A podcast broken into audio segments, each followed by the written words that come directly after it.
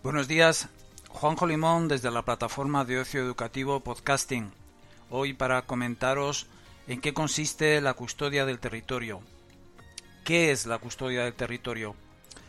Es una estrategia más para conservar los valores naturales, culturales y paisajísticos de una zona determinada.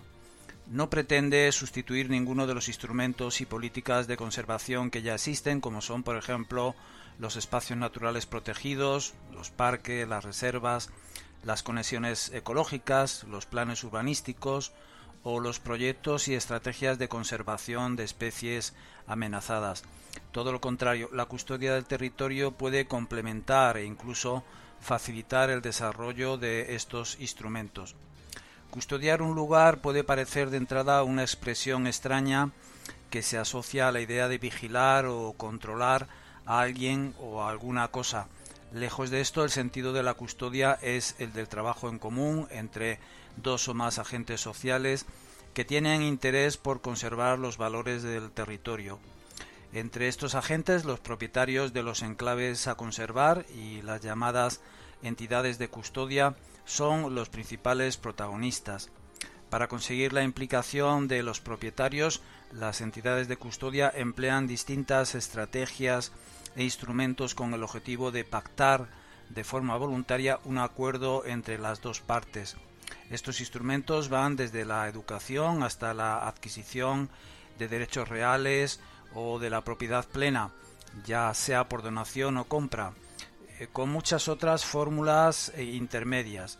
La diversidad de posibilidades es elevada y el acuerdo pactado dependerá de los intereses de la propiedad por un lado y de las capacidades estructurales y económicas de la entidad de custodia por el otro. Las estrategias que emplean las entidades de custodia para lograr acuerdos en terrenos normalmente rústicos pero también de otra naturaleza se basan en contactar, asesorar y apoyar a sus propietarios y gestores. Estos acuerdos de custodia implican generalmente que el propietario se compromete a respetar y aplicar determinadas condiciones de protección y gestión en su finca.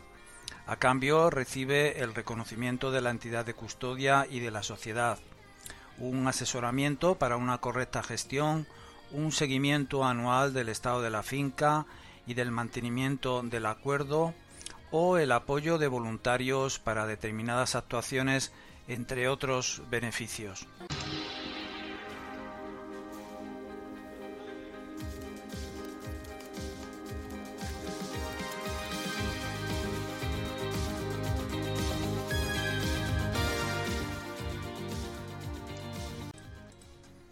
Un sector de monte bajo idóneo para el lince, un territorio de caza del águila perdicera, un humedal donde crían los anfibios, un peñasco donde anida el quebrantahuesos, una zona de pastos donde crece una flor escasa, una gravera abandonada que podría restaurarse o una encina milenaria son solo algunos ejemplos de valores potenciales a custodiar. La custodia del territorio busca como objetivo último conservar hábitats y especies de fauna y flora que tienen un interés atendiendo a su rareza, su vulnerabilidad, su estado de conservación u otros criterios. Pero no solo eso. Los acuerdos de custodia también se pueden establecer para mantener aquel paisaje tan emblemático que rodea un pueblo o una ciudad y que es tan valorado por los vecinos, o aquella propiedad donde hay una fuente en la que se refrescan los senderistas que siguen un sendero de gran recorrido, un GR, sin olvidar los elementos patrimoniales dispersos por el territorio rural como una ermita, un puente románico, una terraza agrícola construida con piedra en seco o un dolmen, entre muchos otros. Además, es bien sabido que muchas actividades agrarias contribuyen a mantener una diversidad biológica de gran interés, así como aquellos paisajes que dan identidad a una determinada zona.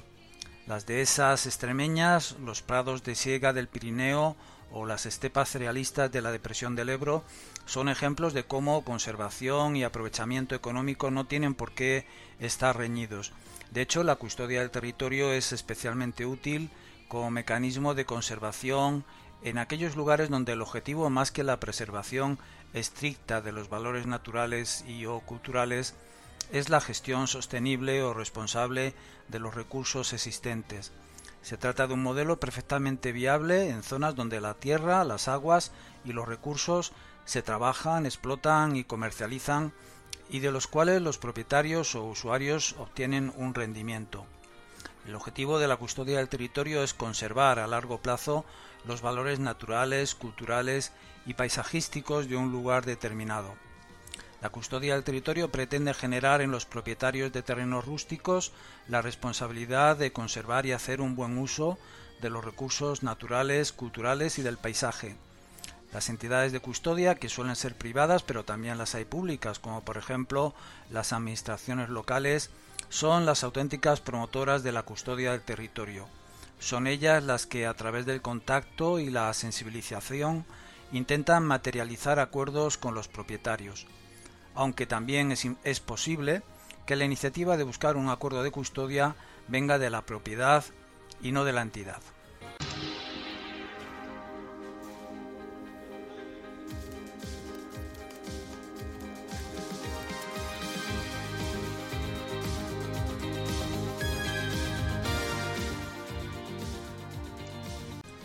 Pero propietarios y entidades de custodia no son los únicos agentes sociales implicados. Las administraciones públicas de rango superior, ministerios, consejerías, diputaciones, etc., pueden apoyar directa o indirectamente las iniciativas de custodia. Los usuarios del entorno, cazadores, pescadores, vecinos, pastores, también pueden implicarse en acuerdos de custodia, mientras que los ciudadanos en general pueden participar en las actividades que planteen las entidades de custodia. Las empresas privadas, por su parte, pueden patrocinar a las propias entidades o actuaciones vinculadas a acuerdos de custodia. El mecanismo para coordinar el trabajo conjunto de todos estos actores son las llamadas alianzas estratégicas para la conservación. Así pues, los principales agentes implicados son los propietarios de las fincas y las entidades de custodia, con el posible apoyo de administraciones públicas, usuarios y patrocinadores. El punto de partida de cualquier acuerdo de custodia es un terreno, una propiedad, una finca situada normalmente en zonas rurales. Estos predios rústicos suelen estar en manos privadas, por lo que son sus propietarios los principales responsables del uso que se haga de ellos. Por su parte, los ayuntamientos y otras administraciones locales también poseen importantes extensiones de terreno, sobre todo en zonas montañosas. Todas estas propiedades son fincas potenciales para vincular un acuerdo de custodia.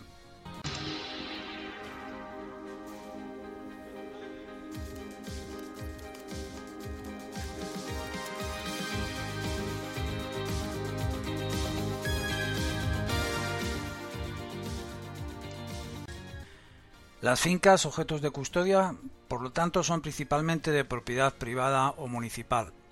Conseguir pactos para la conservación. Este es el principal objetivo de las entidades de custodia cuando visitan a propietarios cuyos terrenos tienen un interés natural o cultural especial. Así pues, la custodia del territorio se materializa en acuerdos que suelen plasmarse por escrito, empleando un amplio abanico de opciones legales, y que implican unos compromisos y unos mecanismos de colaboración entre las dos partes de diversa índole el instrumento primordial, así pues, que permite la colaboración entre entidades de custodia y la propiedad es el acuerdo de custodia.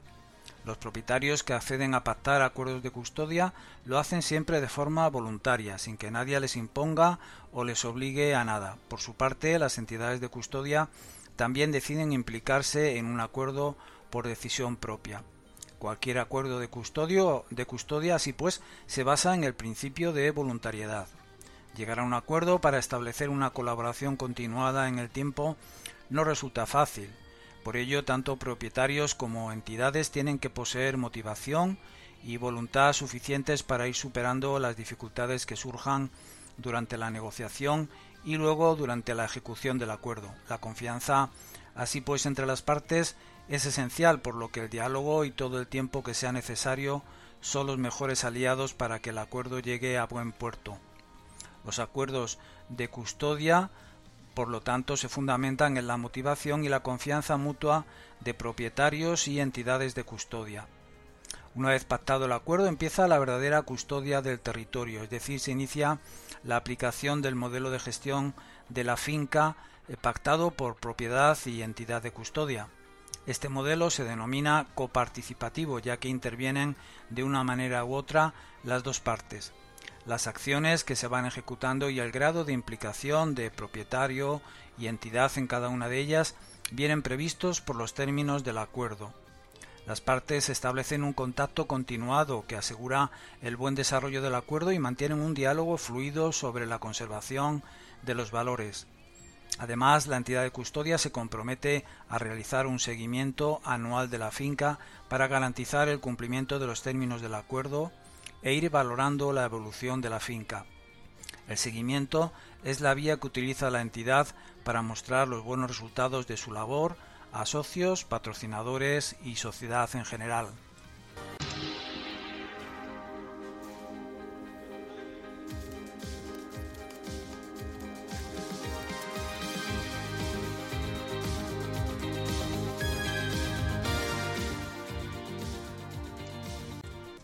El modelo de gestión de las fincas derivado de los acuerdos de custodia es, por lo tanto, coparticipativo. La custodia del territorio utiliza técnicas y metodologías procedentes de disciplinas tan diversas como la educación, las relaciones públicas, la ecología y la biología, el derecho civil y administrativo, la mediación o la ordenación del territorio y el urbanismo. La metodología de trabajo, por lo tanto, es multidisciplinar. Finalmente, es importante saber que la custodia del territorio no es la solución única y definitiva a las necesidades de protección ni tampoco es útil para resolver situaciones urgentes. Tampoco pretende sustituir los instrumentos administrativos destinados a la conservación de los valores naturales y culturales como son los espacios naturales protegidos o el planeamiento urbanístico. La custodia del territorio se plantea como una estrategia complementaria a los mecanismos de protección existentes, Así, por ejemplo, se pueden establecer acuerdos de custodia en el interior de espacios naturales protegidos o en zonas calificadas de interés especial, eh, por natural, forestal, agrícola, etc., por un determinado plan urbanístico. Las demandas de conservación y la complejidad de la realidad territorial han demostrado que hacen falta nuevos instrumentos alternativos a las fórmulas clásicas de protección. Y aquí radica la utilidad de la custodia en la implicación del sector privado y la sociedad civil en la conservación de la biodiversidad y de los paisajes. La custodia del territorio, así pues, es una estrategia complementaria y no sustitutiva de los otros mecanismos de protección existentes.